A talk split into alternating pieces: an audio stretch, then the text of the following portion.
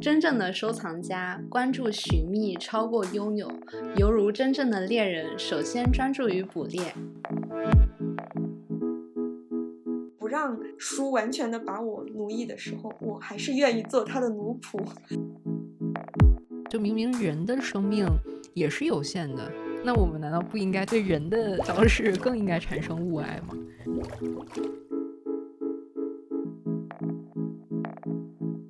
听众朋友们，大家好，我是跳岛的主播何润哲，我是宝婷。这一次的自由潜水，我们想聊一聊人与物的关系。一方面，这是一个疯狂消费的时代；另一方面，我们中的不少人也经历了物资的匮乏。还有一些物品是无法用金钱去衡量的，它可能更没有实用性，但是它又确确实实的凝结着人的一些情感在里面。近年来，也有越来越多的哲学观念来讨论人和物的关系。正好今天很开心，请到一个非常会写物的作家苏枕书来到节目里面。跳岛的听众朋友们，大家好，我可能是第二次来跳岛。枕书现在是常居日本京都，我们之前也有请过他来聊二十世纪初叶中日之间的文化交流史。那这几天为了准备这期节目，我就在读枕书的散文集《有路来》，当时读到一段印象特别深刻。枕书在里面写说，嗯，梅雨时节的时候，栀子花和绣球花都特别适合在雨天看。因为饱满硕大的花团和阔叶都需要充沛的雨水，才能显现出丰润的颜色。嗯，为什么呢？就是因为前段时间，嗯，出去走路的时候，就看到上海的那个高架下面，我家附近有种很多的绣球花。当时是晴天嘛，就阴沉沉的天。感觉那个花特别的小，就和之前去日本的时候看到的没有办法比，可能是品种不太行。但有一天晚上傍晚的时候吧，刚刚下过雨，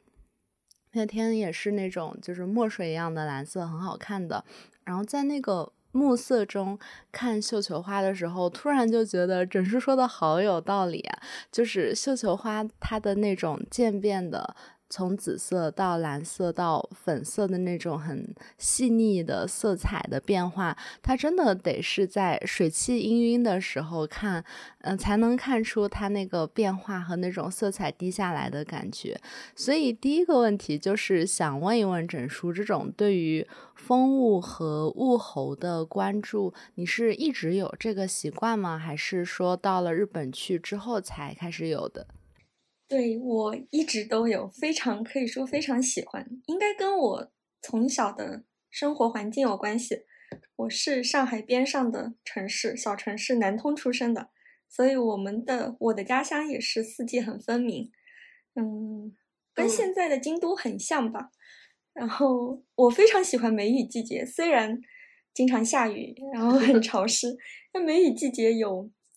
嗯，就是栀子花呀，有。那时候我们家绣球花倒是没有，就会觉得满目都很绿吧。然后去到郊外的话，嗯，会有非常漂亮的刚种下去的水稻田。其实这个审美是十分的旧式文人的，就是说你不需要自己去种地嘛，真正的种地是非常辛苦的，但你只需要看。对，嗯，我就很享用这种风景。然后包括我非常喜欢枇杷。嗯，这个季节刚好是枇杷成熟的时候。对，我前段时间看了一个纪录片，叫做《京都人的私房雅趣》，我就很好奇，是不是日本它的美学里，特别是京都人的美学里，特别强调对于物候的感知。我记得之前不知道在哪里看到过一个说法，是说过去有教养的日本人，他们如果写信的时候不提上一句对于当时的季节的描述的话，就会被认为是特别粗俗的，应该是吧？就是我觉得一个是跟 日本的嗯这种季节分明是有很大的关系，第二个也是某种历史文化的积累。因为其实对这种季节变化、对岁时所谓岁时变换、物候变化，是我国的。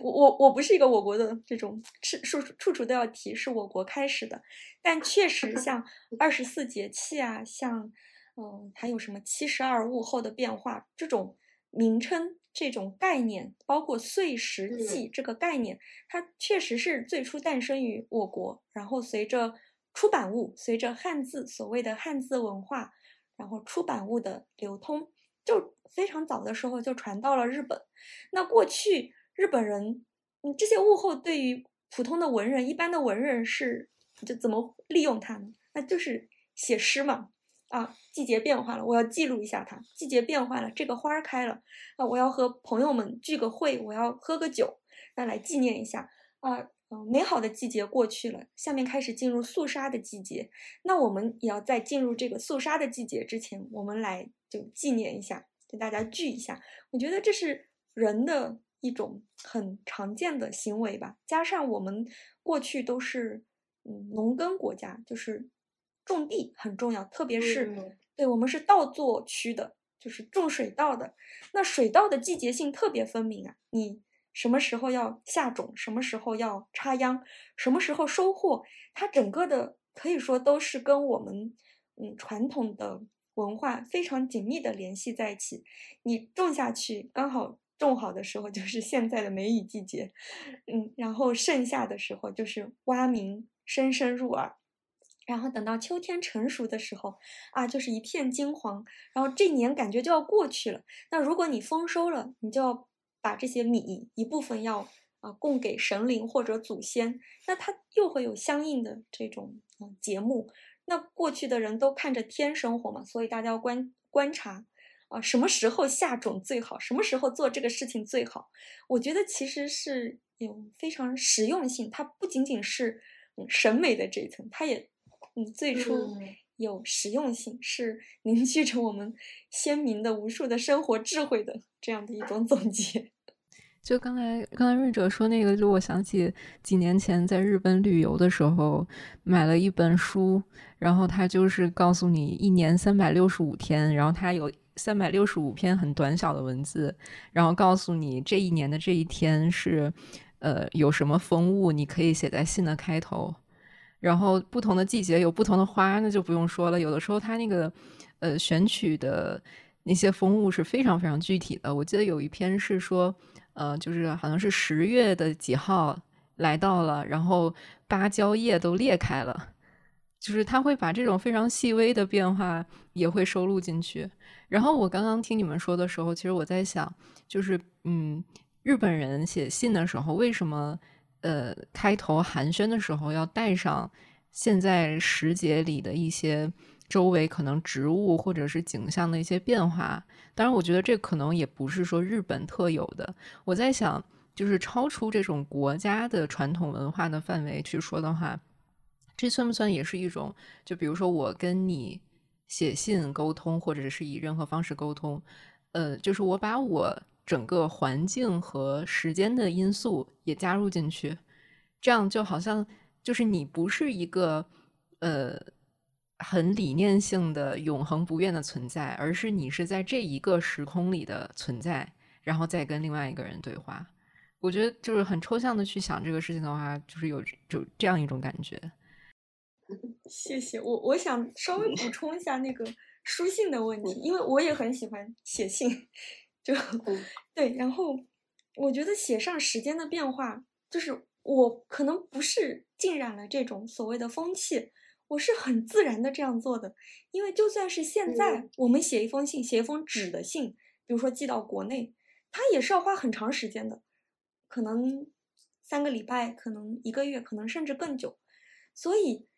你跟收信的那个人看到那封信的时候，其实已经不是在同一时刻。它时间已经发生了推移，那怎样让收信的人收到你的信的时候，第一时间知道啊这封信是什么时候写的？嗯，怎样第一时间感受到我那个时候的眼前所见的、身体感受到、心里所想的？那所以我很自然的说啊，现在是什么什么时候啊？窗外什么什么花开了，这个很自然。季节的变换是一种很一个是无可逆转的自然。是这种逝者如斯夫的这种，你不你逝去的这一刻，你永远没有办法挽回来。但是呢，它又是一个不断轮回的状态，它还会在明年，还会在以后的每一年，它还会到来。所以有一种嗯，对流逝的惋惜、流逝的珍重，还有一种对某种嗯记录的意识，就此时此刻一瞬的记录，那就可以永远的留下去 的感觉。我是这样想的。然后我就在想，嗯，就是物的它的这种符号性，其实当它出现在不管是你的生活中，还是在一些文学作品中，当我们去阅读它的时候。其实我觉得，往往有意思的是，它的所象征的东西是在变化的。比如说，就拿月光来说，可能枕书在他的随笔里面写月光，他看到的月光是给他一种感受。然后，比如说我最近看那个《我的解放日记》里面，其实月光和月亮也出现很多次，在那个情景下的月亮，可能又代表着别的东西。然后，包括我最近看那个乌洪，乌洪他的书里面写，就是在中国古代的一些画里面说，水波纹样是代表女性压抑的情欲。但是，但是我又觉得，就是如果说，比如有一个水波纹样出现在另外一个情景下，它会不会又有另外一个意思？所以，所以我就是想说，物的这种意向性和符号性。是不是我们变化着去解读它才比较好？嗯，我完全同意。举个特别简单的例子，就像菊花，它在过去，对呀，是象征长寿啊，象征尊贵啊，在我们东亚世界是大家非常喜欢，尤其在日本，我国也很喜欢。过去的嗯物品当中，织物当中，大量的运用菊花的意象，它象征长寿嘛。但是现在菊花，因为它跟葬礼扯上了关系，如果送送人送一朵菊花，对方肯定要生气了嘛。我读那个清清代的人写的日记，到了秋天或者是秋天之前的时候，他们就会找花农啊去买这个菊花，然后大家还要在一起鉴赏这个菊花怎么样。朋友之间也会送菊花的品种。就我举个石榴的例子，这个在我国也是非常古老的一运用到纹样里的一个算是符号吧。那它是中亚传过来的，石榴多子嘛，是代表多子多福啊，子孙很多。但是在日本，他说石榴的味道跟人肉很像，嗯，有有这样，对对对，有这样的一个说法，所以会在一些那种宗教故事里面出现。嗯，刚才宝婷说的这个是它的符号意义，它的象征意义，但是我觉得其实。呃，就是随着时间的流逝，就遗失的东西，有的时候它都不一定到象征符号意义这个层次。我这两天做资料的时候，我想起来。因为我们有提到杨之水老师的那个《金瓶梅》的物色的研究嘛，我想起来，我之前读过另外一本很类似的是那个邓云香做的《红楼梦》相关的研究，它里面就讲很多《红楼梦》里面的小物件啊，比如说那个夹银垫子的那个夹子，还有就是就是俏俏平儿请演虾须镯的那个虾须镯，因为当时平儿说，呃，这个镯子能有多重呢？不过就是一两罢了，倒是这个珠子。还重了，就是你你当时读那个的时候，你根本没法想象那个镯子是什么样的嘛。后面他去考证了之后，呃，他才我我才明白，原来这个镯子它是把那个。金锤成细细的金丝，所以它叫做虾须，然后再把那个虾须给编成龙的纹样，可能这个龙嘴巴里面衔一颗很大的珠子，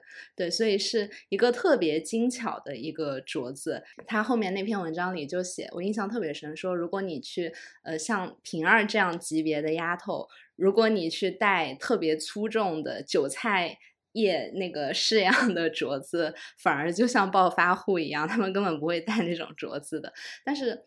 就是因为我们遗失了对于过去的那些东西的具体，它可能是什么形容的想象，你读的时候很多这些细节就就直接带过去了。对，所以我很喜欢杨之水老师他们的研究，也是这个缘故。就是可能我们现代人看到过去的词汇的时候，尤其是这些什么耳环啊、头上插戴的东西。就很难想象它到底是什么，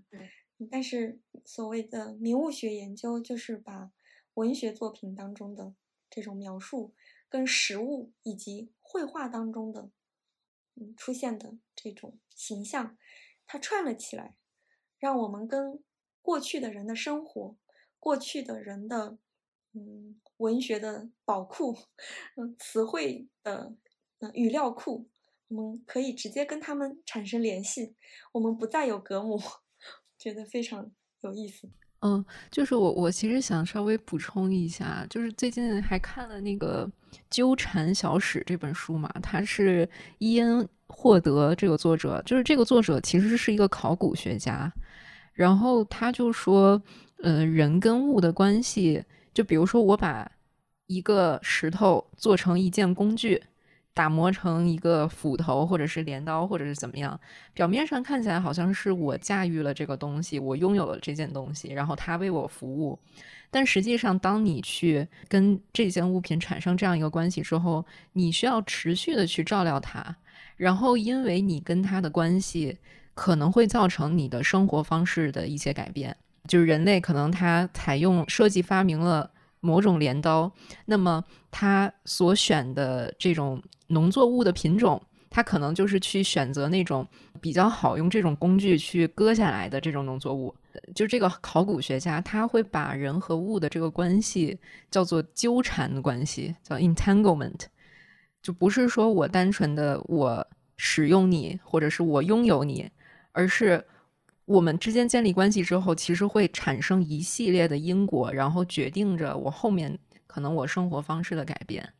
这种类似的关系，我在看那个杨之水老师的书里面，其实也有写。就比如说，他写那个宋代会出现，我们现在其实家里也会放花瓶，然后放插花嘛。然后他讲，就是这种瓶花，其实。呃，最早是在魏晋南北朝，但是兴盛起来是在宋代。为什么是在宋代呢？因为那个时候就是人们的这种居室的陈设，呃，不是坐席为中心，而是桌椅为中心。然后呢，花是变成了一种摆在桌子上的装饰物。而为什么人们会变成以桌椅为中心呢？是因为那种那个时代人们进入了士人生活，你是需要有文化，然后你需要用。文房四宝，然后去写一些东西，然后呢，你有一个小天地，然后这个小天地是以桌子、椅子，然后可能有一个屏风跟别的空间隔开，然后这个这个小的空间是你去呃，比如写写东西啊、练书法、画画啊，就是这种呃琴棋书画的这么一个空间。这些物件的产生是跟人的这种生活习惯相关的，然后这样的生活习惯，它可能。再去演化，然后又会产生很多新的物品和新的人与物的关系。嗯，宝婷说的特别有意思。嗯，刚好提到了，嗯，刚刚说的就是室内的居所的陈设的变化，然后产生了新的审美啊，新的器物。对我我也一直这么感觉，因为这个在我们东亚三国吧，就中国、朝鲜半岛还有日本，它有非常嗯。明显的一个对比，就是很多东西、很多物品，它们是有共通的来源的，但是因为各自嗯不同的，有了不同的发展之后，现在呈现的面貌是不一样的。有一个很有意思小的细节，就是日本人的握毛笔的姿势，嗯，就写普通的小字的握毛笔的姿势。和我们中国人的现在常见的这种握笔的姿势是不一样的。一个最一目了然的例子是中日建交的时候，呃，我们的周恩 来总理和日本的田中角荣首相吧，他们各自要在这个文件上签名儿。然后我们周总理写毛笔字，就是我们中国人现在最常见的这种把笔竖起来的这种写法，好像就是这个是跟我们的居士的。就是有了桌椅，有了刚刚宝婷说的这种文房这样的一个空间之后，慢慢形成的一个写字的姿势。那日本它一直是席地而坐的，一直是跪坐的姿势。那他们写字的姿势也是保持着过去我国席地而坐时代的这种握笔法，所谓的三指握笔法是这样子的。所以当时田中角荣他握笔就是这样子握的。就是有点像我们现在握钢笔吧，呃，当时我看到这个，就是一个很跟现代史、现当代史有关的视频的时候，那突然就想到了这个，觉得非常有意思。然后还有，嗯，由于中国和日本，一个是桌椅很早就普及了，一个是他一直坐在地上，所以书的对影响了书啊画儿的样式，就是。比如说我国的书很早它就放在桌上看嘛，那日本它因为跪在地上，所以书它要有一个架子把它竖起来，这样搁在眼前看。嗯，因为它是跪坐着看书，对。然后另外一个日本它的是榻榻米的房间比较多，所以榻榻米的房间它比较长一些吧。那这个很适合看卷轴，就是小的卷子，哗一下铺开来就可以看。我我觉得是这样子的，就是我们不仅仅是创造了物，我们也经常被物的形态改变我们的生活习惯，尤其是我们现代人吧，因为我们现代人跟过去的人的生活发生了一些断联，不太清楚过去人是怎样的，但是物留了下来。那我们为了维持这种对物的使用或者对物的持续的生产，那我们就要拼命的去想象，就或者说维持过去某种一种习惯，来把这种物的样式，或者是保留下来，或者是慢慢的物也发生了新的变化。好有意思！刚才讲这个卷轴的时候，我想起来我之前读的一本书，是一个法国的导演，叫做 Jean-Claude Gaillet，和他和那个翁贝托埃科他们两个的一个谈话录，呃，叫做《别想摆脱书》，他们就讲了很多关于书的事情。它里面就讲到电子书和纸质书嘛，它就是说我们现在在屏幕上这样就是拖动往下看这个滑动的阅读方式，可能在无形中复刻了以前的卷轴的方式。当然，他们谈的可能是欧洲的那种羊皮纸卷起来然后再放下来，我觉得还蛮有意思的。以前从来没有从这个角度想过这件事。但的确，就是你读翻页的书和你读就是鼠标滑动的书，那个节奏感完全是不一样的。就是翻翻页的时候，尤其是有的时候你看那个微信读书，它的它会根据你的这个触觉，它们是不是有一个什么词叫做触觉反馈之类的？就是如果你一用力，那个页面就会飞速的往上飘。就是整整整本书就哗哗哗哗哗的翻过去了。有的时候我在手机上去读一些比较沉重的书，比如前段时间读那个《他来自马里乌波尔》，然后就就是你你感觉那么沉重的文字，就是以那样可怕的轻飘飘的速度，然后从你的眼前飞快的上升，就感觉它意义的那个重量和它在你眼前呈现出的质感产生了非常荒谬的背离，你也很难真的。读得进去，你你在不同的介质上读书，呃，会有不同的感觉。我太喜欢这个话题了，因为我是 纸质书的坚决的所谓的拥趸，我到现在都没有用过微信读书。嗯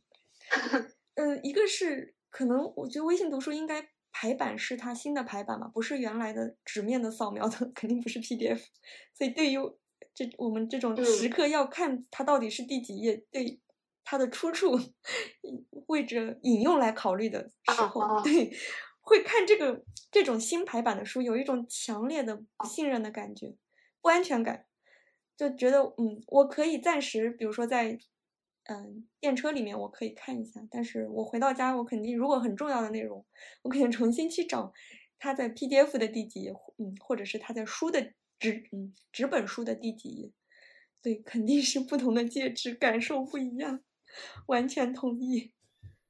那你觉得你就是呃喜欢纸书，不喜欢电子书的主要原因是什么呢？就除了页码的问题以外，我一个是我对书的 爱，我非常爱书，嗯，书给了我非常多的负担，我可以说我这些年。颠沛 流离当中，嗯，最折磨我的就是书。我前不久刚刚搬了家，一百三十箱书吧，大概我一个人打包。当时我是非常非常痛苦，因为我也过敏啊。就当时觉得我啊，嗯，有类似的感感觉，就是是我在拥有他们吗？不是的，是他们在支配我，是他们在奴役我。我一直我坐在书堆里面，就一直这样很痛苦的想，在我现在还在。还可以维持自己的生活，不让书完全的把我奴役的时候，我还是愿意做他的奴仆。那电子书，它轻飘飘啊，就是我看不到它，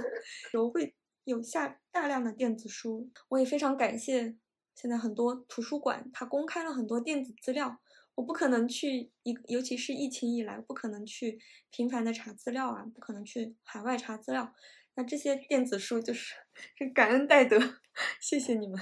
对我我一点都不排斥电子书，我只是非常喜欢纸书，而且没有办法割舍它们。我甚至会还有对版本有偏好，就不同时期的，我都会把它买一下，会觉得啊这个不错，对，我要把它买下来。这算是我在世上最执着的一个物的对象吧。我们今天聊到书的这个话题，聊到电子书和纸质书的区分，也是就是把纸质书当成一个物品在对待嘛，就是去思考它的物质性。因为我知道整叔特别喜欢去逛古书店，就我我觉得古书店它特别能凸显书的这个物质性的魅力。就不管是你你看到之前的人，如果他很爱惜书啊，但是他的纸页不可避免的会。泛黄，但即使是那些所谓品相差一点的书，它上面别人留下来的笔记啊，或者是划线什么的，就让批量生产的书带上了一些个人的印记。提到了书的寿命，我也很想讲一句：我们其实现代的书啊，就是近代以来，就是化学造纸发达以来，我们现在的书的寿命其实要远远的短于过去的书的。啊，当然，过去天灾，然后战争很多，很多书都烧掉了嘛，所以没有留下来。嗯，但是过去的纸，它是质量很好的，所以过去有句话叫“纸寿千年”。人的寿命是远远比不过书和纸的。我们现在可以看到，比如敦煌的那些文献，比如甚至马王堆出土的一些文献，它都不是写在纸上的，写在帛书上的。那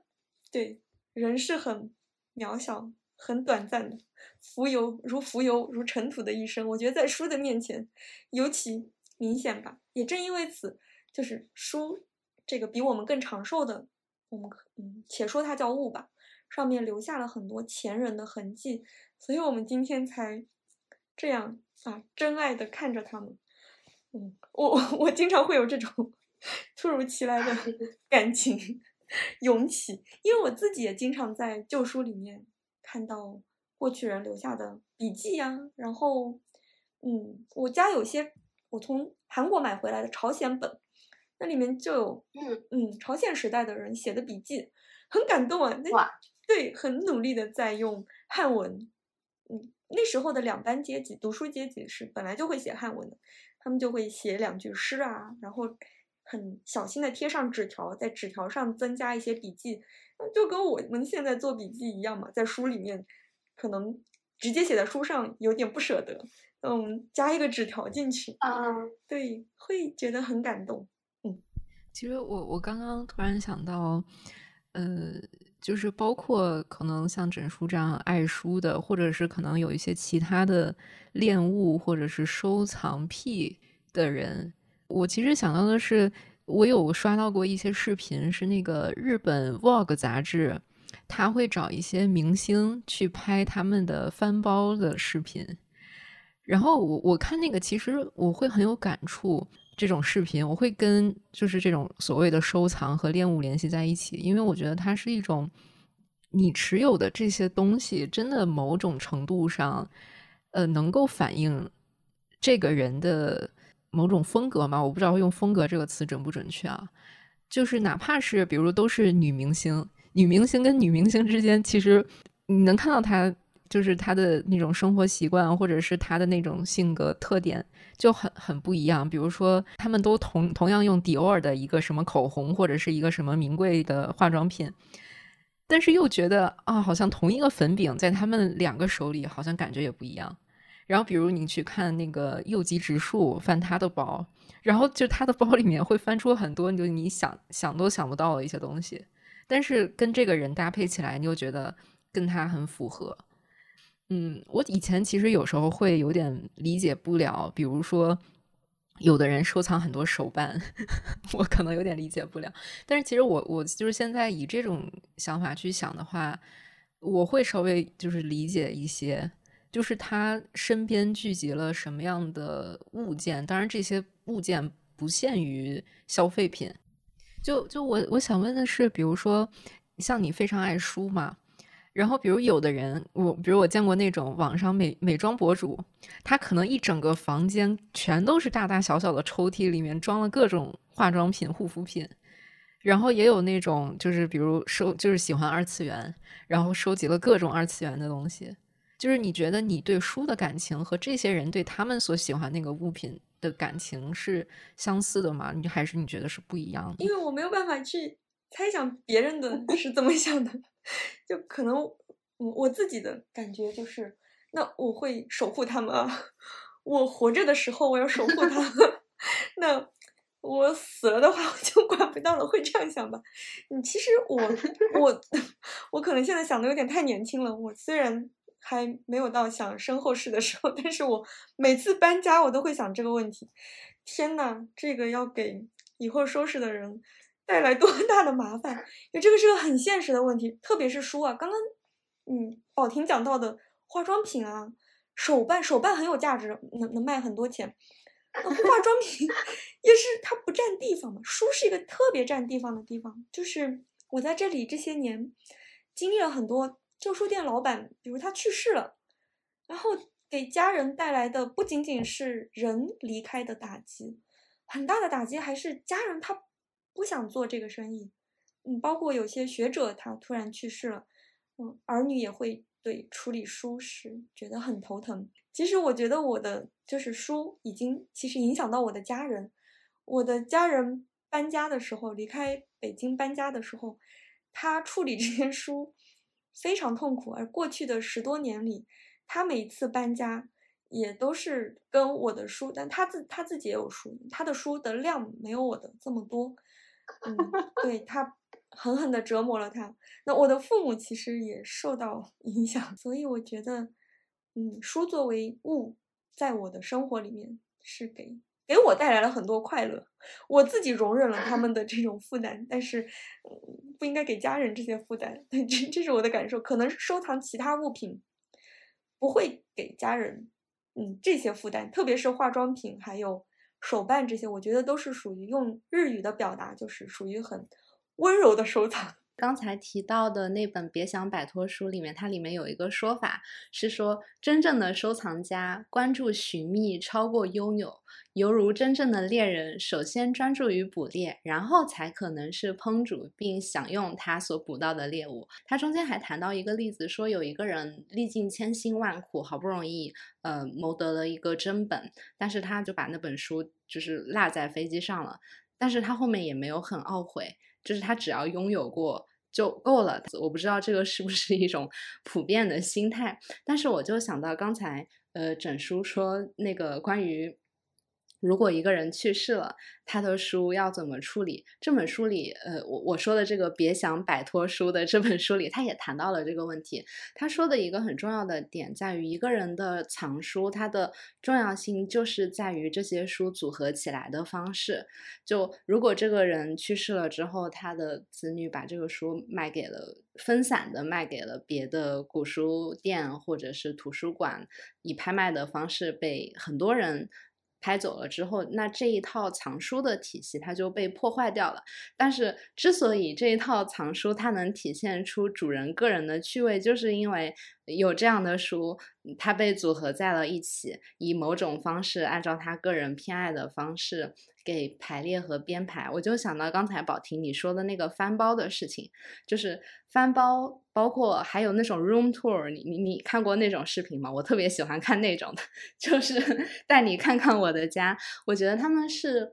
那种 you are what you eat, you are what you read，就是你是你所吃的东西，你是你所读的东西的一种推演，就是根据你所消费的东西，根据你所使用的东西来反映出你这个人的气质和性格。但是它这个对应的关系并不是点对点唯一的，尤其是。不管是书啊，还是像化妆品，像你刚才说的，比如说迪奥的某个粉饼，这个粉饼它是一个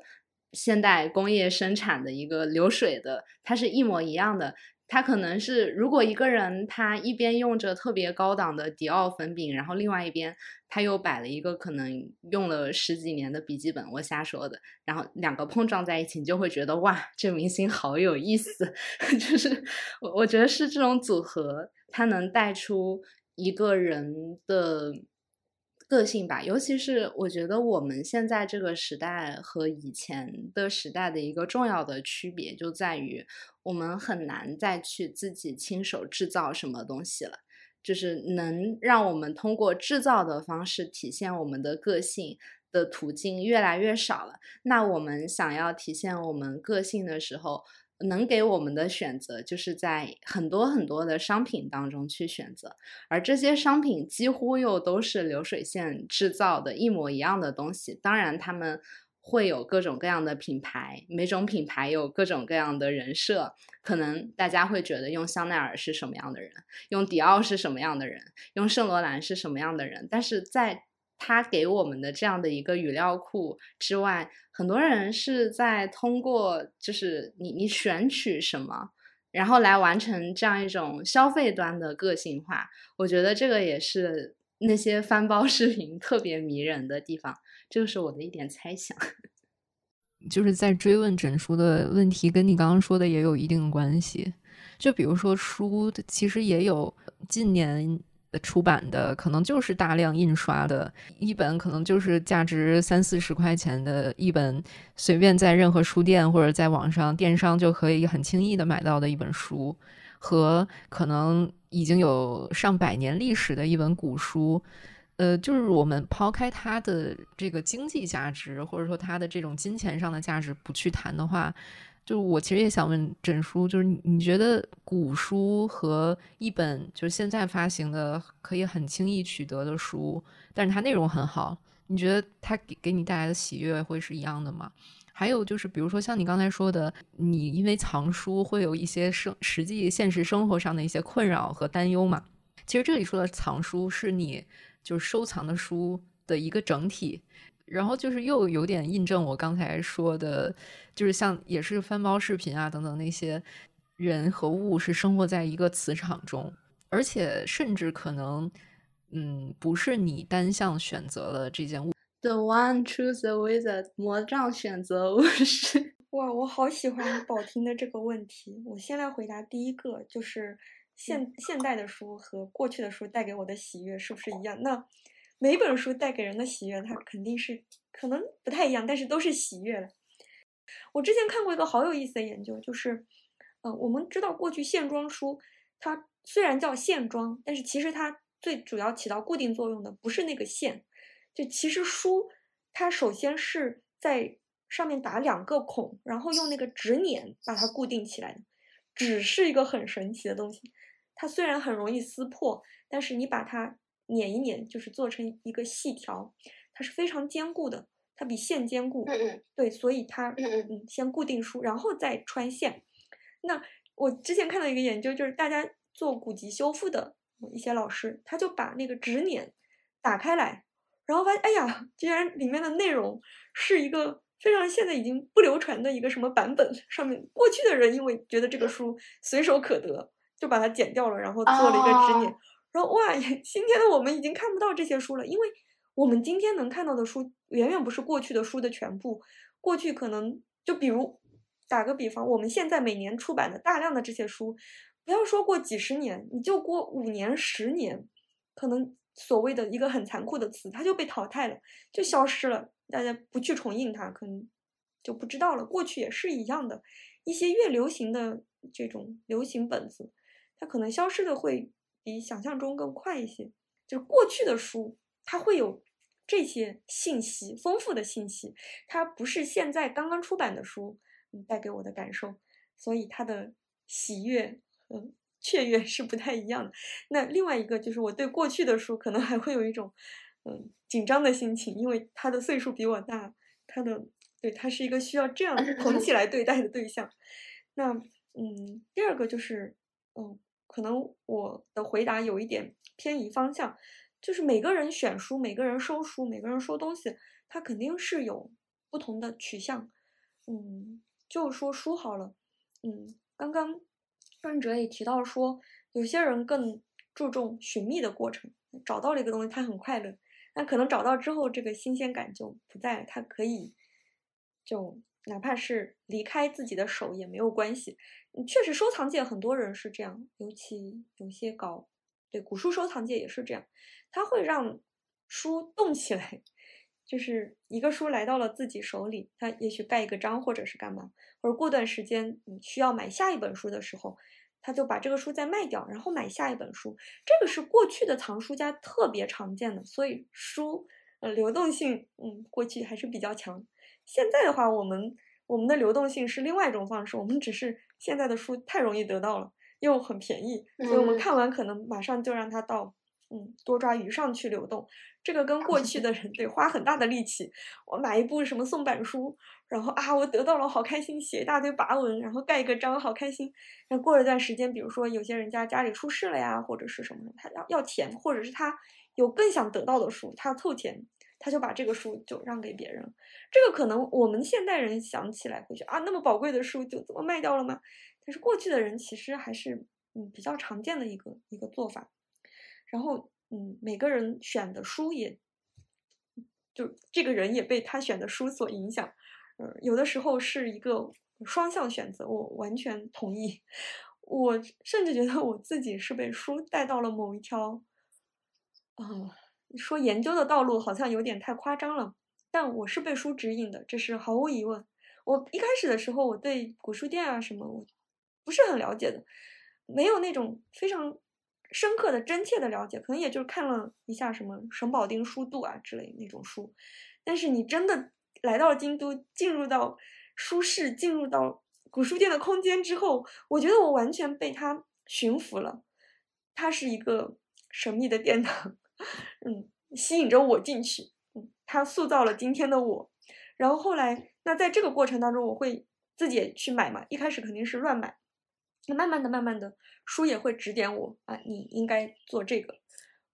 真的是这样。我我觉得我完全不是我在选书，我觉得我是被书牵引着往前走的。我在书中看到的一些信息，它给了我新的提示，然后让我走上新的旅途。我完全是这样子的，我可以这样说。有意思，刚才讲到那个。嗯，那个纸盖在印章上面吸墨的哦，我想到，就我读研究生的那几年，刚好是北大图书馆就彻底推行无纸化的那几年。你第一年去借书的时候，你还可以在图书馆背后的那个，它会有一个小纸袋子，你抽出。可以看到借书卡，你有的时候看到哇，那个某某某老师在他当年读书的时候，他也借过这本书，那种 崇敬的感觉。然后后面就完全没有了，也也不会有这些条啊，什么都没有，一切都在系统中完成了。我也不可能知道哪一位老师哪一年 借过哪本书，好有意思。我我想问另外一个问题，就是刚才有说到那个，因为书的寿命。比人长会有这种崇敬的感觉，就是我我我们一直聊到现在，我们不管是对于书还是对于其他的物，我们现在聊到的相对来说都是比较积极的情感。我想问一下，你们有没有印象中看到的对于人和物的关系有那种比较负面的描写，比如说憎恶的，或者是恐惧的？我会提这个问题，是因为我最近读的几本书里面，它描写到的人和物的关系，我也不能说不健康吧。总之就不不太积极向上。比如说，我我最近读了萨特的那个《恶心》，那个《恶心》，他就写一个人，他面对很正常的事物，然后他突然感觉到恶心，当他没有办法，就是。带着一种目的性去看它的时候，比如说他看着眼前的一个装啤酒的杯子，而且这个啤酒是温热的啤酒，它既不烫也也不冰凉，它没有办法刺激你的感官，你就在这样一种泥潭一样的。这样的环境中沉默，就感觉到一种恶心。就比他再早一点的，有一个法国的小说家叫做于斯曼，他写过一本书叫做《逆流》，写的就是一个很奇怪的人，他在郊区给自己打造了一个物质的王宫之类的东西。然后我印象特别深刻的是，就是他那里写到都是人造物嘛，不是自然的东西。他就买了一只大乌龟。然后把这个乌龟的龟壳镀上黄金，请那个宝石的工匠用各种各样灿烂的宝石，就是什么海藻石啊、青金石啊、尖晶石啊，在那个乌龟的壳上镶成一个非常漂亮的宝石画。后来这个乌龟因为承受不了它的这个黄金铠甲的重量，这个乌龟就死去了。就读那本书的过程，你就是在名词的漩涡当中，它有很多很多人造物的专有名词去轰炸你。读完之后，感觉脑子都 昏昏沉沉的。我又很好奇，你们有没有印象中读到，嗯，就是大家写的这种因为物而感觉到负累的片段？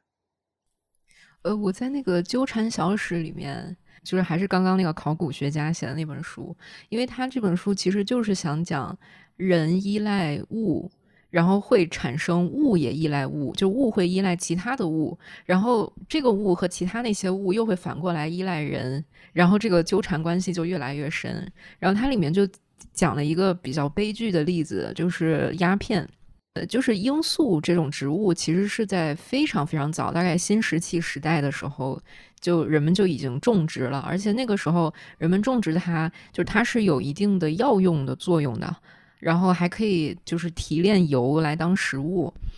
当然后来我们也知道了鸦片的这种成瘾性，它会被人利用于战争或者侵略，就是它的这种让人上瘾的这种功用，其实也依赖于注射器还有烟管这些物。进一步就是人们对鸦片的这个吸食。然后又产生了，比如说在金三角一带有专门去种植罂粟的，就是这种毒品的经济，它会产生后续一系列的进一步的演演化。其实整书提到一个词，我还挺在意的，就是驯服、驯化这个词。就其实驯化这个词，我们经常是用于，比如说人驯化动物或者是植物，就特别是那些农作物，或者是可能工具。主语是人，然后宾语是物，然后中间用驯化这个动词。但是在人带有某种可能是贪图利益，或者是其他的一些比较自私的目的去驯服的时候，往往就是会带来一些比较悲剧性的后果，就是这个考古学家获得所说的这种后果。我突然想到了，就是刚刚有提到一一个韩剧《我的解放日志》，我特别爱这个韩剧。那里面有一个场景，嗯，就是那个巨室，就库奇，他屋子里面有很多很多酒瓶，这个对对对，对，太震撼了。他有两个场面表现酒瓶，一个是他在乡下的那个统一的整齐划一的绿酒瓶，一个是他后来回到首尔之后住在那个高级公寓里面。嗯，进门的时候，道路两旁那种杂乱杂乱无章，各种洋酒啊，各种乱七八糟的酒瓶。我不知道导演是不是有什么特殊的寓意啊？不不同的两种酒瓶。那前一个酒瓶给我感觉到的还是它非常的整齐划一，也许是象征着巨士他在乡下这个山浦这个乡下，他极度简单。他虽然还在依恋酒精，但是他生活变得极度的简单纯粹啊。透着绿光，那回到了这个，回到了这个以前浑浊的他浑浊的过去的生活当中的时候，就变成了那种虽然住那么好的地方，但是酒这种嗯，本来应该是人类给人类带来快乐的一种享乐的用品，却像一个让人看着，总之让人很不舒服的，像要把你时时刻刻拖入深渊的一个东西那样罗列在那里，又像某种。物的尸体一样，看着还是挺，嗯，作为一个符号，给我带来了很多震撼。然后，其实我也想到看到这一幕的时候，我也想到了，嗯，自己平时生活的时候，嗯，确实也非常在意自己作为一个人，在这个世上每一天要产生消耗多少东西，又要产生多少垃圾这个问题。我觉得这个在日本特别容易逼迫你想象。那我的家人他最近来到日本之后。嗯，他尽管一直都知道日本扔垃圾是很麻烦的，比如我住的小区，他一周只有两次扔生活垃圾。那这个在北京是没有的，北京可以你爱什么时候扔就可以什么时候下楼去扔。他来了之后，他就觉得，哎呀，我为什么对垃圾那么在意？我吃东西的时候，嗯，比起吃，我可能首先我想到了啊，这个垃圾该怎么扔。然后最近夏天来了，我很爱吃西瓜。那吃完西瓜之后，我们可能在国内吃完半个西瓜，吃完了西瓜皮就扔掉了嘛，那也不会有什么问题。但是在这里，我头疼的就是啊，这个西瓜怎样它才能不长虫子？那我就把这个西瓜皮就细细的把外面的绿的那层切掉，然后剩下的我就把它切细了，然后炒一炒，变成一道凉菜。然后家人就会很震惊，说：“对，说这个它首先确实比我想象的要好吃。那其二是你 怎么对？你怎么能想到这个呢？”那我就讲，其实我小时候就还物质比较匮乏，我是八零后生，我的家里面小时候到了夏天，就有时候西瓜皮它也会把外面的切掉，然后里面炒一炒，不知道大家 吃过没？做一道凉菜，这个在古代的一些什么食物的书里面也有记载，就说啊这个。还有很好听的名字，叫什么翠玉之类之类，忘记了。总之是可以吃的。因为现代人我们物质很丰盈嘛，那西瓜皮吃了就扔掉了。那我又重新开始把西瓜皮当成一种食物，那纯粹是因为，嗯，我如果西瓜皮作为一种垃圾对我来说很难处理，它要长虫子，那我就必须把它很妥善的给处理掉，这样子才。不会破坏掉家里的秩序。那我们看日本的纪录片，经常会有那种垃圾屋，就是跑到一个人家里面去，发现他家堆满了垃圾，就没有办法下脚，人就在那个垃圾堆里面生活。我看了那个，其实心里面还是，嗯，怎么说，有一种比较触目惊心的感觉，就是我觉得我我。其实每天维持我的生活的平衡，就是人和物的这种平衡，或者说我不要让垃圾过度的膨胀，嗯，或者其实看起来表面上是人和物，我和物的一个关系，很多时候也是你的人的精神，嗯，一种精神是有没有被物侵占的这种很所谓的嗯拉扯的关系，我时刻能感觉到，因为日本的居所很小嘛。那维持住这种平衡，那我就啊，嗯，消耗多少东西，然后丢掉多少垃圾，家里面还是过去的秩序。如果这个秩序被打破了，比如说生病了，或者说心情不好，或者说，嗯，几天因为比如要工作，有一个急的工作，没有及时收拾家里面，错过了几次扔垃圾的时间，那我就一下子我觉得我的生活的空间被侵占了。我被物侵占了，这是一个比较可怕的感觉，所以我到现在我都没有太有叫外卖的习惯，因为我觉得外卖盒子对我来说非常有负担。那日本，我们在这个话题的最初有提到断舍离这个概念，日本为什么那么喜欢断舍离？我是真的觉得，因为日本的地方小，然后日本扔垃圾也非常麻烦，你拥有的这些物品，嗯。就是在拥有它之前，的确要三思而后行。那一不小心，你生存空间 就没了，你就可能沦为垃圾屋，好可怕的。啊，的确，就是刚才提到就是西瓜皮的这一段，我就觉得就是惜物就这样的情感，就是你反复的摩挲一件老物件，不会把它轻易的扔掉，它真的是好像是。一种很古旧的价值观。我记得之前有一本中村好文，他在哪里写到过？他好像是说意大利的某个地方吧，有一个老太太，她每天早上出门就去擦洗。他门前的那一块石板，把它擦得特别的光亮，然后他就在那样的擦洗的日复一日的动作当中，看到了某种人和他居住的空间之中长出的温情。因为像我家里人，就是我的姨妈呀，我的妈妈呀，他们，我我我长大之后，我会觉得他们有一些洁癖，他们非常爱打扫卫生。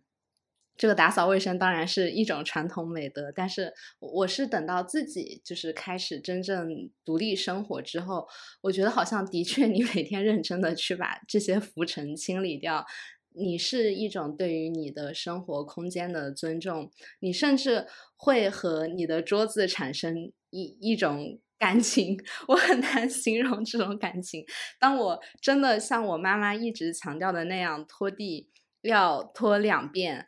就才能把这个地拖得比较心安。之后，我突然内心中诞生了一种我自己都难以形容的满足感。我觉得这个真的很神奇。然后我想接着刚才宝婷提的那个巡抚的那个点讲一下，我之前去呃有过就是那种协助音乐家然后翻译的经历。当时我记得有一个大提琴家，他教一个学生拉大提琴，那个学生拿了大提琴之后，这个大提琴家他说：“你一看这个姿势就不对，为什么呢？”他说：“你的姿势很僵硬，如果你……”想拉得好的话，你和你的琴应该是一种非常自然的怀抱的姿势，你不是很僵硬的去拿着它，就是最标准的演奏乐器的姿势，或者说能把乐器的美发挥的最好的方式，永远是你和它就是仿佛融为一体。有的时候我去看那些，尤其是演奏弦乐的音乐家，你会觉得那个琴弓哦，就是他的。手的手臂的延伸特别的美，就是就他们好像成为了一种赛博人，就是他和他的那个琴完全是融为一体的。就在这样的过程中，你你其实是在驯服你的手。而不是在驯服你的琴。有任何一个学过乐器的人，肯定都明白我这个时候在说什么。有的时候，那个手它就是不听你的使唤，你得 驯服它，你得锻炼它，一直到它和你的乐器产生一种连接。然后这个时候，你好像你你的手指仿佛雾化了，但是它又是一种很美妙的体验。嗯，其实你你说这个就是让我。呃，让我就是我，其实我想提出一个新的问题，就是人和物的本质的区别在哪里？然后这个这个区分的，如果真的有一个区分线的话，这个区分线是不是越来越模糊了呢？比如说，我看到一一件东西，我太喜欢了，我就好想拥有它，好想占有它，以及你看到一个东西，嗯，它腐烂了，它消逝了，你会为它感到伤心、悲伤。就其实，如果对象换成是人的话，你也会产生类似的一些情绪。然后，其实，在在理论界，就大家会提一个概念，就是说物也有它的主体性。然后，我们以往哲学一直说，比如说人有主体性，然后这个主体性其实也是，比如说你在面对另外一个人的时候，他无法完整把握你的，就是完全是你内在的一个东西嘛。如我们如果套用。现象学的这一套，就是我们没有办法，因为我们的感官是有限的，我们没有办法完整的认知事物的本质。那那其实从这个角度来看，其实物品也有它的主体性。然后还还有一个说法叫 flat ontology，就是平等的存有论。就是以往我们都是人类中心嘛，现在他说的极端一点，就是所有的物都是平等的。然后提出这个平等的存有论的这个学者，他说过一句很极端的话，说世界是不存在的。他为什么这么说呢？就是说世界它是一个集合性的概念，不应该有世界这样的概念，而是说一个一个的物，它就是可能组成了一张很大的网，或者是大家都存在，然后而不是。大家成为一个集合是叫世界这个概念，然后也有一句很很著名的话，就是在这个新物质主义里面叫就是 everything equally exist but they don't exist equally，就是他们的存在是平等的，但是他们存在的状态又是不平等的。然后包括像我们刚才说的，就是有时候你跟物是双向选择，这个时候其实物确实是有某种主体性的，我是这样觉得。就我不知道整书，你觉得就是这个人和物，你觉得会有明非常明确的区分吗？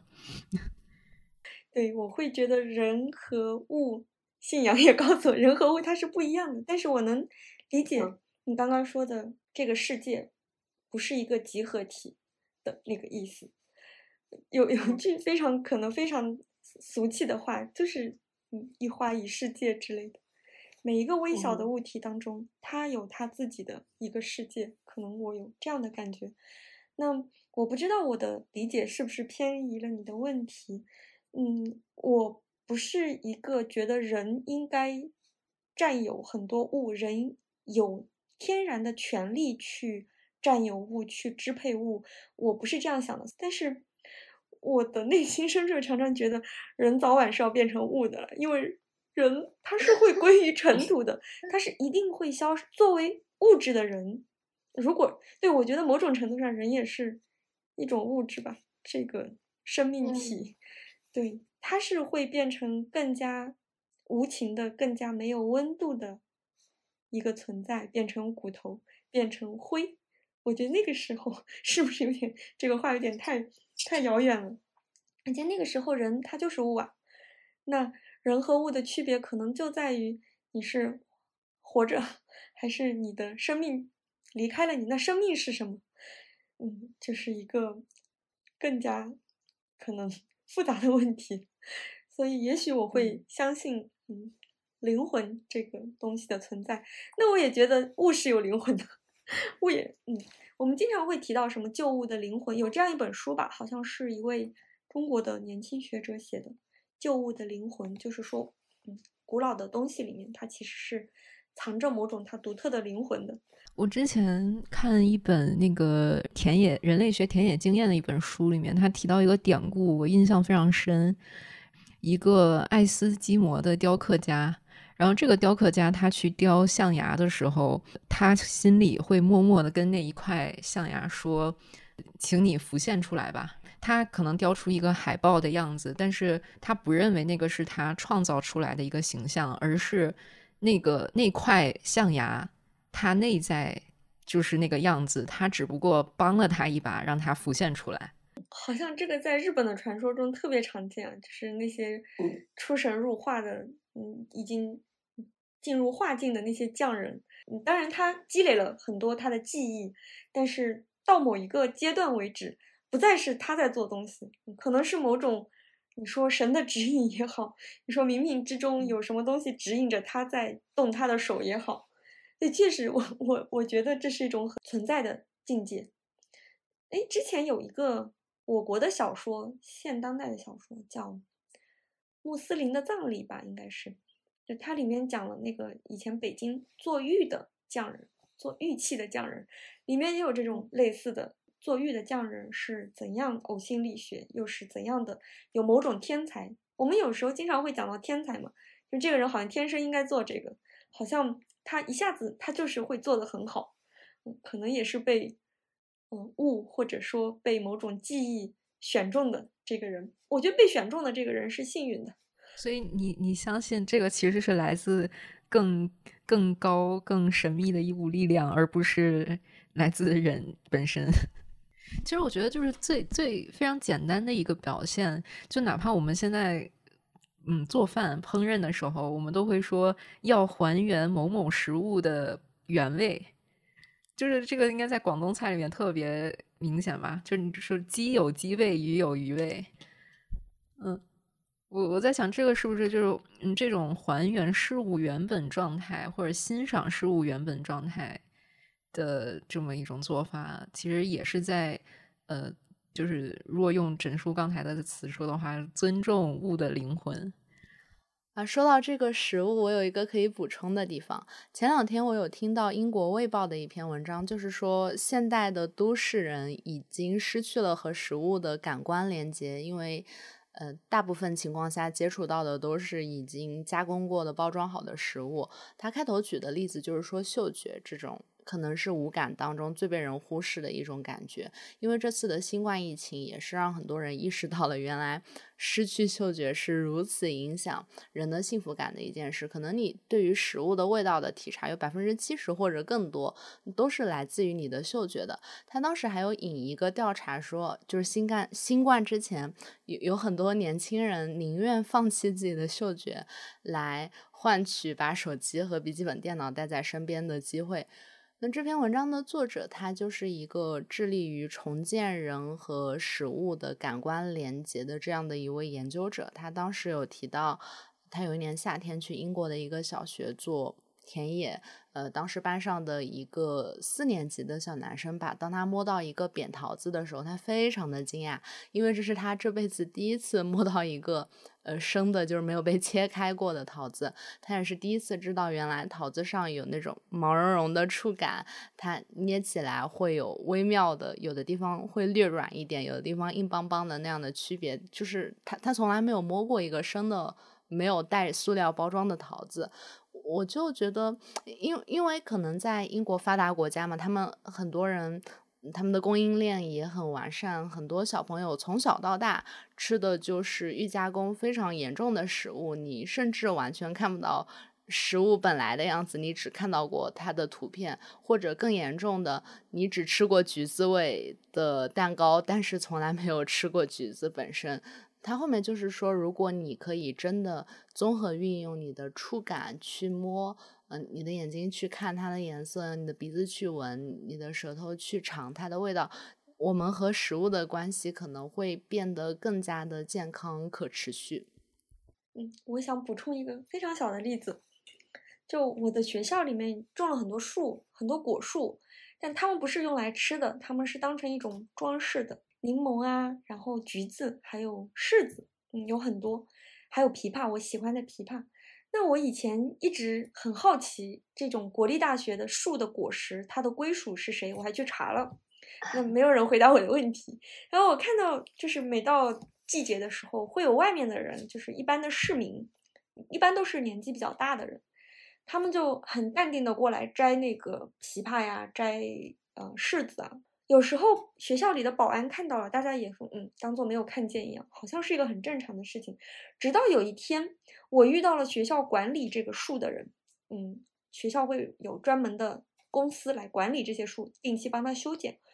那个人呢，那天他捡捡了很多大的橘子，摆在了地上，摆了一大堆。然后我就看着他，他说：“你要吗？你要，你爱拿几个走就拿几个走。”我说真的可以吗？他说没问题，这些我们都是要处理掉的。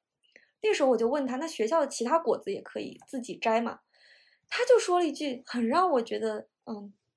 反 思考了一阵的话。他说，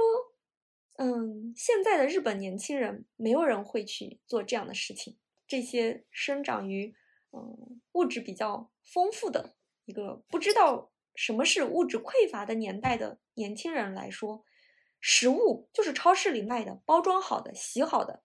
它不是树上长的，也不是这里地里长的。树上长的和地里长的跟他们是没有关系的，他们是绝对不会去摘的。他说出来的话，也确实非常让我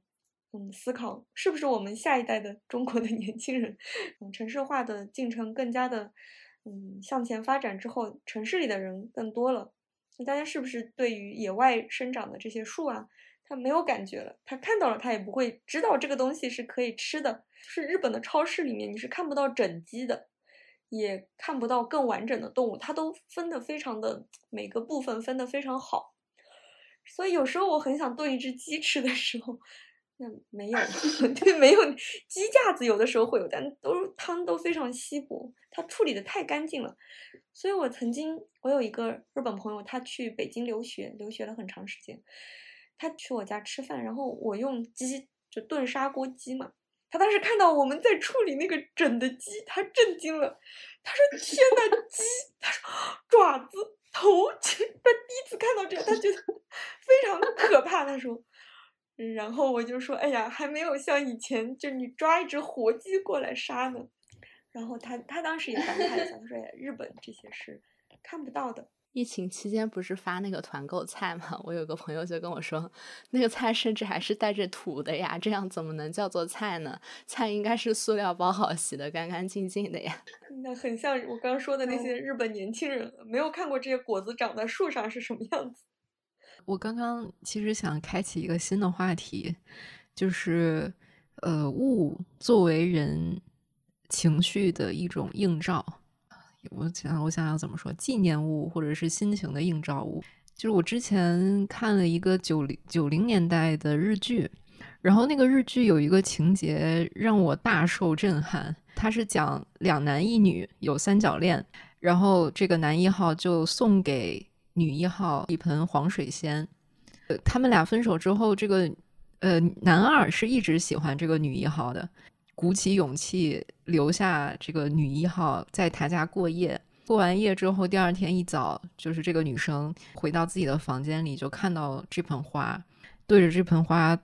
神情非常的忧伤。就是就这个情节有点突兀，我就在想，为什么一定是一盆黄水仙？就这个黄水仙到底代表什么？我就去查了一下，然后发现黄水仙的花语是就是非常热烈的一种求爱，就是说，呃，就是请再爱我一次，请在我的身边，就大概是这这样一种意思。他们三个人之间其实有非常呃浓厚的感情。这个女生呢，她。就是长久以来就跟这两个男生都是好朋友，他们的友谊也非常深厚。但是呢，就是在这个友谊和爱情之间就疯狂的试探，但是就试探到最后，他自己也不敢确定跟他们是什么样的关系。我突然一下子就觉得，就那那一盆黄水仙是他内心的一个非常，呃，就是非常明确的映照。就这盆花，就代表了所有人不敢表达那些东西。有的时候，一个物一个物件，它在那里作为你心情的一种映照，或者说好像折射了你所处的一些情景，然后是一个非常偶然，但是又寓意非常深的一种体现。我觉得这个东西，第一它是不确定的，然后第二就是它出现在那里，其实也是就就像我我们之前说的，就是我觉得是一种双向的选择。呃，我再举一个我我生活中的例子，当然没有没有那么深刻了。就就是最近，呃，村上春树有一本书的中文版出了新版，叫《天黑以后》。他那个书附赠了一个时钟形状的小卡片，因为他那本小说讲的就是从天黑之后到天亮之前的这么一个一个故事嘛，所以他那个时钟代表就是这个小说发生的时间，就是这么短暂的一段时间。然后我就拿着那个小卡片，我就觉得那 在那一刻，我的心情好像也投射到了这个卡片上。就是那个书的内容其实已经不重要了，但是这个小卡片好像就是一种我对可能十年、十多年前的自己的某一个时刻的一种纪念。然后我把我的心情投射在那个上面。我可能又要讲书了，因为刚刚也讲过，我没有别的物。我就最近收到了，对，刚刚收到了从北京寄来的书，我可能多次提过这个书，在我的刚好就在我的身后，它是那个北京古籍丛书的，就是讲北京的一些嗯文史资料的一套丛书。这个书是我快十年前在呃老舍纪念馆的附属书店里面买的，那是一对老夫妇开的一个书店，然后他们家有一只大黄猫。当时我就住在那个书店的附近，某一个暑假的，嗯，黄昏，我散步到那边，我和那个时候的男朋友，想了想，这个书一大套书，一大箱，我就把它买了回家，然后呢，放在了北京的书架上。每次呢，当我我有他的这个书的电子版，我非常喜欢看，有事儿没事就要翻一翻。那最近。嗯，他又来到了我京都的身边。我拆箱子的时候看到了这个书，它已经有点泛黄了，因为在北京放了很长时间，也被太阳晒了。然后我就打开了一本，我闻到了熟悉的味道。我已经很久没回北京了，很久没有再去过老舍书店了。我甚至都不知道，嗯，那对夫妇现在还在不在那边开书店。而且我怀疑，当时我看到的那只大黄猫可能也已经不在世上了。嗯，虽然就是一个非常小的一个一件事情，但是那时候我就 忍不住，我就抱了抱这几本书，说啊，一路辛苦了，在海上颠簸了很久，来到了我的身边。对我也是，得看在每一本书上。都有我自己的记忆，都封存了我过去跟这个书相处的一段时光，以及这个书帮我连接起来的我和其他人的关系，它都承载着，好好的承载着。因此，我自己是有这种体验的。可能换一个人来看这套书的话，那就是一套普通的史料嘛，那电子版都有了，干嘛还要把它带过来？整叔刚才讲的这个拆箱看到旧物的心情，我特别可以理解。我记得以前我在北京上大学的时候，有一年夏天，我妈妈从家里给我寄一些夏天的裙子过来。当时一开箱，你摸到那个裙子柔软的棉质，那是一种很陌生的触感。因为在北京的话，因为它太干燥了，呃，所有的衣服都会晾到像纸一样邦邦硬，呃。那种衣服里面好像还包含了一些水分的感觉，对于那个时候的我来说，真的是呃很陌生，一种熟悉的陌生。关于家乡的记忆就全部被唤起了。然后说回宝婷刚才讲的这个纪念物的问题，我想到有一本书特别的合适，是三毛的那篇《我的宝贝》。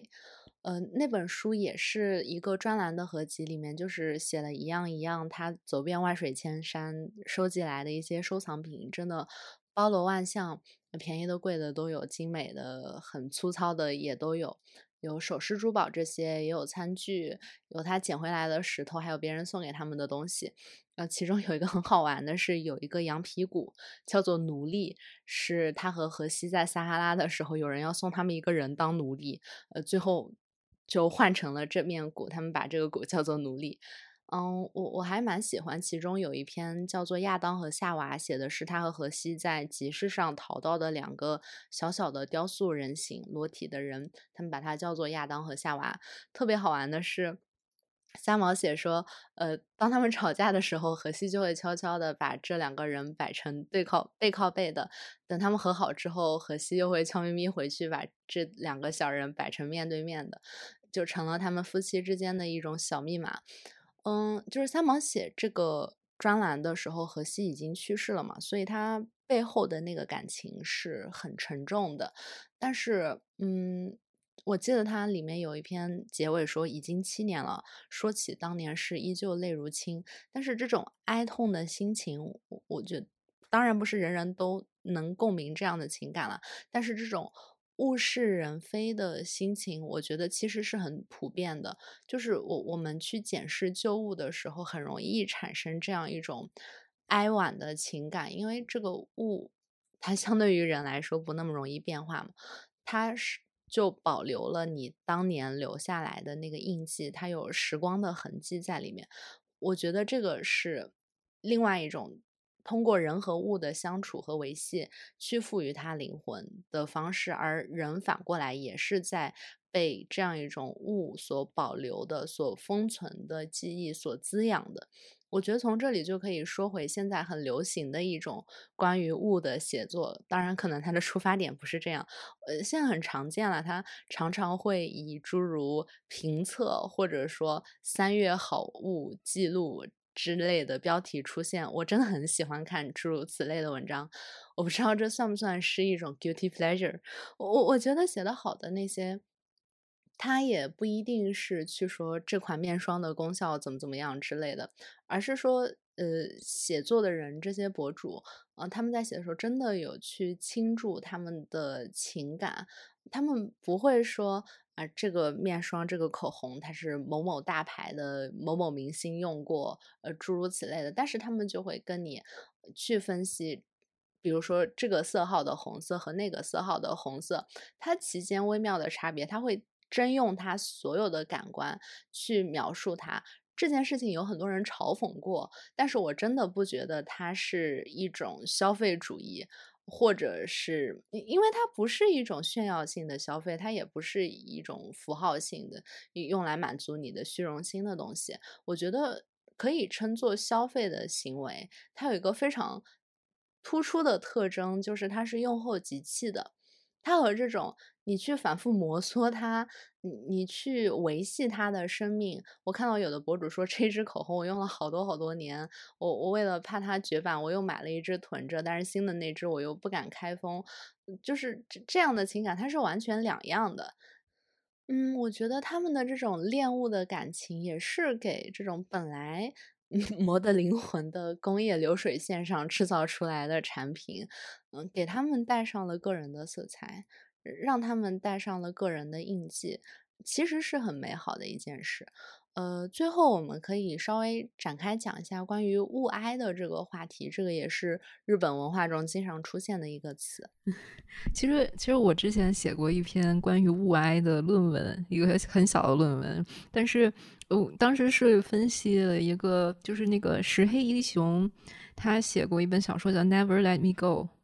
别让我走。然后那个就是也出了日剧的版本嘛，那个林濑遥和三浦春马演的，就他讲的有有剧透啊，就是其实讲的就是有有一些那个叫什么克隆人嘛，就是经过一些生物手段制造出来的人，然后他们到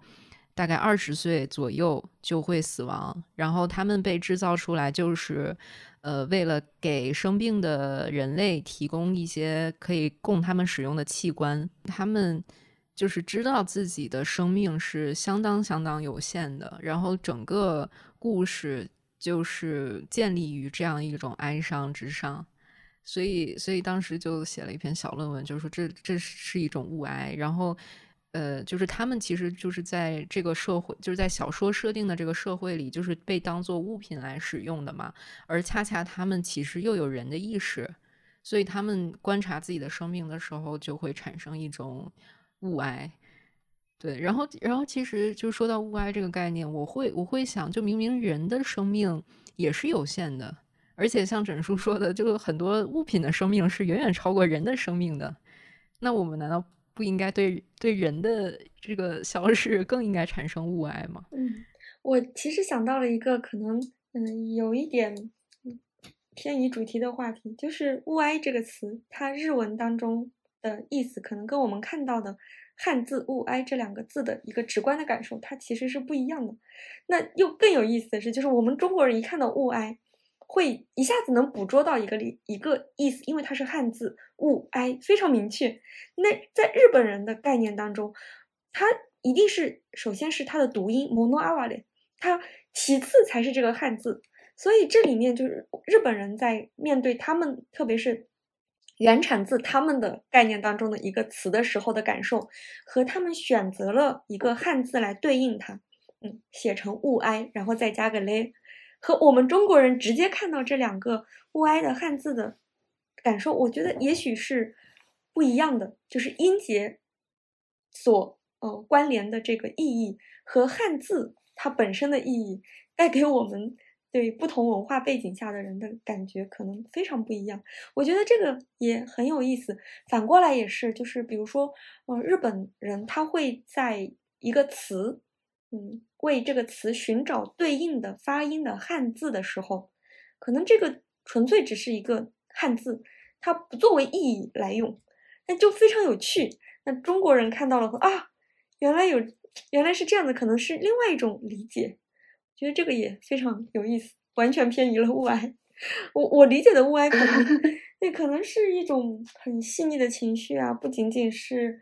嗯哀伤，可能有一种。惘然有一种怅然，而这个对象也不仅仅是一个一个的小的物体，也许是这人间的种种种种，可能也包括嗯人，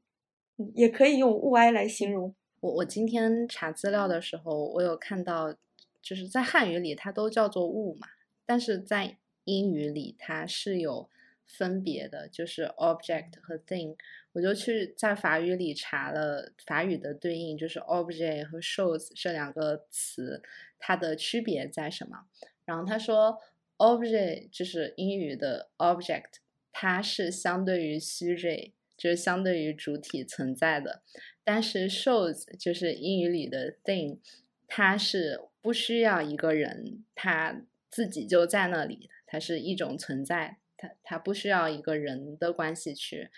定义它，然后与 thing 与与这个存在相对应的是现象，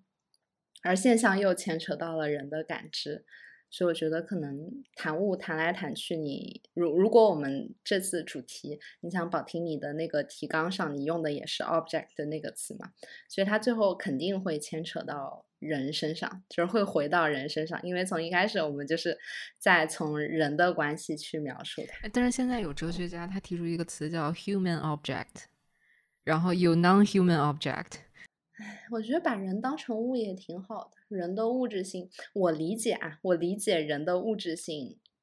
或者说普遍的物质性，就是一种你没有办法控制它的那种感觉。就是它不随你的意志而转移，就像郑叔刚才说的，西瓜皮会会长虫。天呐，我这一天就在 操心这个问题，因为那个果蝇它就会会飞出来，你没有办法驱逐它，它又不像蟑螂，蟑螂可以就用蟑螂药、蟑螂饵嘛，好像没有什么东西是专门用来对付果蝇的。当然，它它也很无害啦。它就是特别特别小，它又不是苍蝇，它也不发出噪音，它只是特特别小的在在在你眼前飞舞的那些，我觉得我有的时候觉得这些果蝇，它就是我两个月的禁闭生活留下来的有形的余迹，它以一种有形的方式。在我现在的生活中依然侵扰着我，而我怎么挥手，我都没有办法把它赶走。我我看那个《时尚的启迪》那本书里面，刚才突然想到一个，那个三宅一生这个设计师，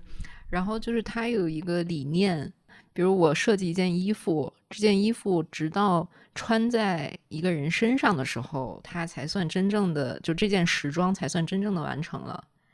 因为这这件衣服就是它穿在不同的人身上，它包裹出你身体的线条是不一样的。然后随着你的身体活动，然后它又会呈现出不同的褶皱、不同的形态。所以，所以我觉得这就是在我看来啊，就是可以是就是两两个 object，就是在这里人的身体还有啊时装，他们在互相作用啊。不是说就是简单的我拥有了一件衣服这样，嗯，这个形容很美丽。